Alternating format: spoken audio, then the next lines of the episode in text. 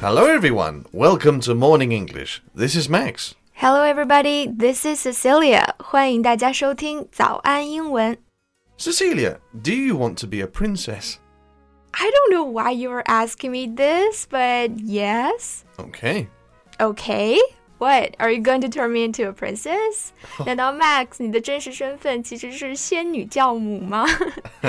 Or even if I were a fairy godmother, you would cry and beg me not to turn you into a princess after reading this story.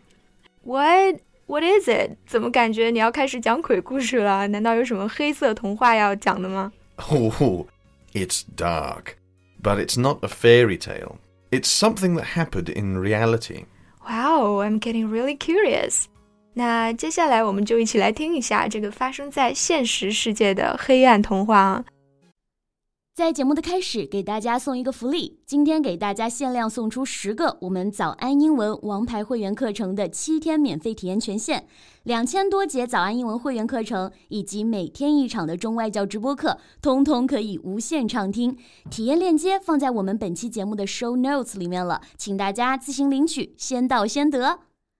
So this story does have a princess, right? Of course, the daughter is the ruler of Dubai, Princess Latifa. 哇，迪拜啊！那这些什么豌豆公主啊、睡美人这批北欧系的公主，瞬间就弱爆了，对不对？财力完全被压制。 Well, do you know that this princess tried to flee the Emirates in 2018? What's more, do you know what happened after she was forcibly returned? Obviously, I'm ignorant. 那这个 Emirate 就是指酋长国。 诶，我突然好像有点印象了哈，之前好像听说过迪拜有个公主出逃，然后被抓回去了。那之后呢，就杳无音讯了。那这是终于有消息了吗？ Yeah, she had used a smuggled phone to send a series of secret video messages taken over the past two years. She claimed she was being held hostage in a locked villa surrounded by police. Wait, what do you mean? 什么叫她被囚禁在别墅里了？ Well, all the windows were barred shut. There are five policemen outside, two inside the house. She can't even go outside to get any fresh air. 这还真的就跟那童话里的长发公主一样哈，被关在城堡里都不给出去的。Then how did she record these videos and what did she say? She recorded them in the bathroom. This is the only room with a door that she can lock. As for what she said, are you sure you want to know? I don't want to scare you. Oh, don't keep me in suspense. Keep somebody in suspense 指的呢就是卖关子，吊人胃口。那当你想叫一个人别卖关子了，你也可以说 out with it，就是说出来，赶紧说的意思。So Max, out with it. All right. She said, if you're watching this video, it's not such a good thing. Either I'm dead or I'm in a very, very, very bad situation. And She said she was enslaved in that jail and feared she would never see the sun again. I'm feeling goosebumps now. Goosebumps 就是指我们说的这个鸡皮疙瘩。那英文呢其实是鹅皮疙瘩，对不对？那就是用来形容人特别的冷、害怕或者是兴奋的时候呢，这样一种状态。 You know, this was not the first time she escaped. Princess Latifa said in the video that she had tried to escape once before, at age 16, but was captured at the border, jailed for more than three years, and beaten and tortured. Beaten and tortured. Yeah, constant torture. Even when they weren't physically beating her up, they were torturing her. They would make sounds to harass her, and then they would come in in the middle of the night to pull her out of bed to beat her. Well, I don't know what to say. Is this even a thing? To captivate and torture a princess in her own country? 这可是公主哎。 Actually, she is not the only princess in Dubai who tried to escape. Her older sister Shamsa was seized on the streets of Cambridge after fleeing the family. In an email she smuggled out from captivity in Dubai, Shamsa alleged that she was caught by her father, who managed to track her down and sent four men to catch her. They were carrying guns and threatening her. 哇哦，这个 track down 呢，就是指追踪、追寻某人的意思。 So being a princess is a whole different job than what I imagined. 那拉蒂法公主她也是这么被抓到的吗？In the videos, she says she was injected three times with the sedative, but she continued to struggle. From the moment they started the kidnap until that point was maybe 14 minutes. You mean like until her third tranquilizer? 那刚刚 Max 说的这个 sedative 和这里这个 tranquilizer 都是镇静剂的意思。Yes.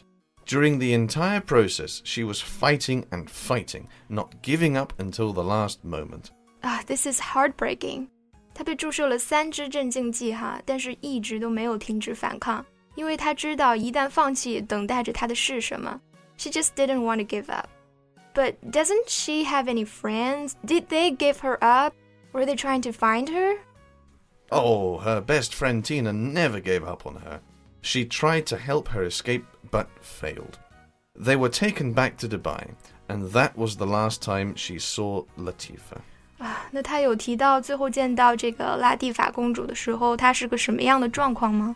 The princess was being dragged off the boat, kicking and screaming, yelling that she was seeking political asylum. They ignored her, of course. 当然，跟这些人寻求政治庇护，根本没有人会理他呀。那政治庇护我们叫做 political asylum。Well, it must have been desperate to see your best friend taken away like this, unable to do anything. 这种无能为力的心情啊， 毕竟他的力量和对方太过悬殊了。那换成是我，我可能也被吓到，什么都不敢做。Yeah, they threatened to shoot her brain out if she spoke. It's so traumatizing to her. 这种肯定都构成心灵创伤了。not only her, but also to Princess Haya, the ex wife of the Sheikh. It is said that witnessing the abduction of Latifa could be the reason for her escape. 哎，终于说到点我知道的了哈。这个哈雅王妃可以说是大名鼎鼎啊， 应该是在前年吧，她带着一对儿女从迪拜逃到了英国，之后呢就跟这个迪拜酋长打起了离婚官司。那 Sheikh 就是指这种阿拉伯的统治者酋长，and she won the case. Yeah, in a damning ruling released to the public, the British High Court found that the Sheikh conducted a campaign of fear and intimidation against Princess Haya. Yeah, and the threats continued after the princess moved to London. The Sheikh had used the uh, apparatus of the state to threaten, intimidate, mistreat, and oppress with a total disregard for the rule of law.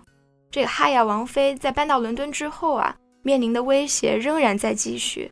酋长呢，利用国家机器威胁、恐吓、虐待和压迫，完全无视法治。So after hearing all this, what do you think? Do you still want to be a princess? 不了不了啊！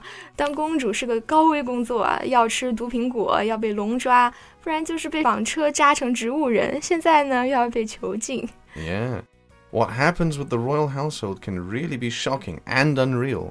Sometimes it's beyond our comprehension. Anyway，还是希望这个拉蒂法公主能够平平安安的，并且呢，能够早日获得自由。